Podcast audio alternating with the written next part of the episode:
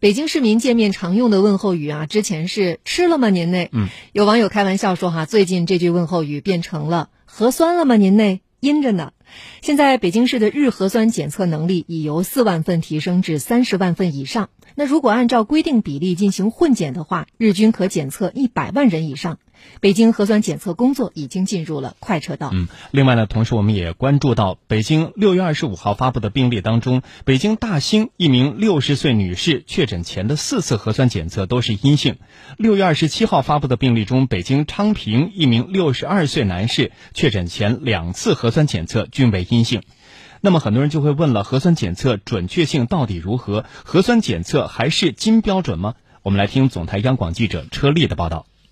从近几日北京确诊病例中，我们可以看到，家住北京大兴区观音寺街道团河苑小区的某女士，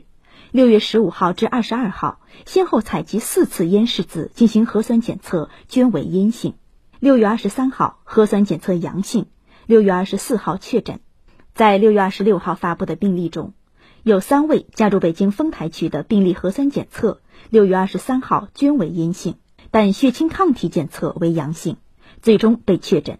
在六月二十七号发布的病例中，家住北京昌平区回龙观街道的某男士，六月十四号和十七号核酸和抗体检测均为阴性，六月二十五号核酸检测结果为阳性，当天确诊。对于核酸检测假阴性问题，国家卫生健康委临床检验中心研究员李金明分析：假阴性呢，受影响的因素要多一些，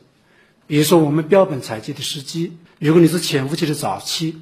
那么这个患者如果发病以后呢很晚，比如十天以后、两周以后才去来看病，这个核酸检测也很难做出来的。那么什么时候容易产检出来呢？就是潜伏期的晚期、发病的早期，还有就是这个标本的类型。通常痰标本它的检出率要高于这个鼻拭子，鼻拭子呢又高于口咽拭子。那么还有采集方法，你一定要采到那个含有那个病毒的细胞，它才能做出来。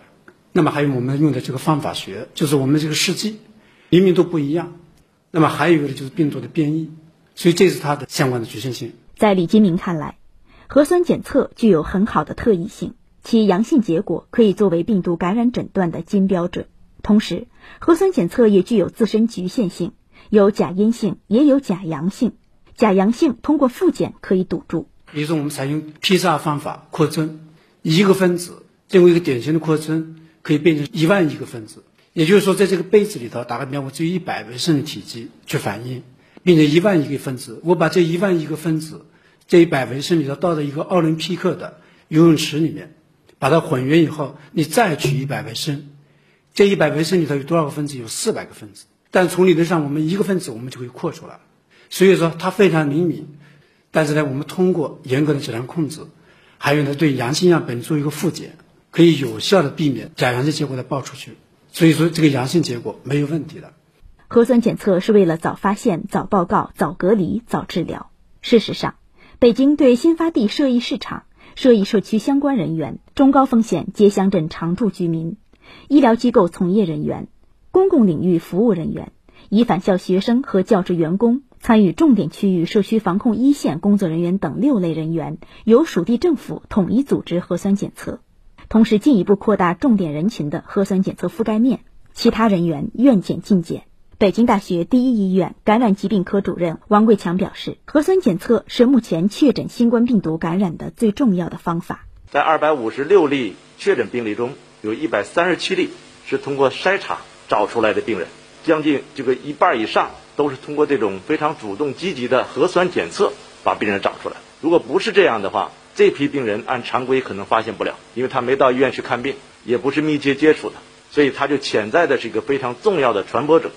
导致进一步的传播。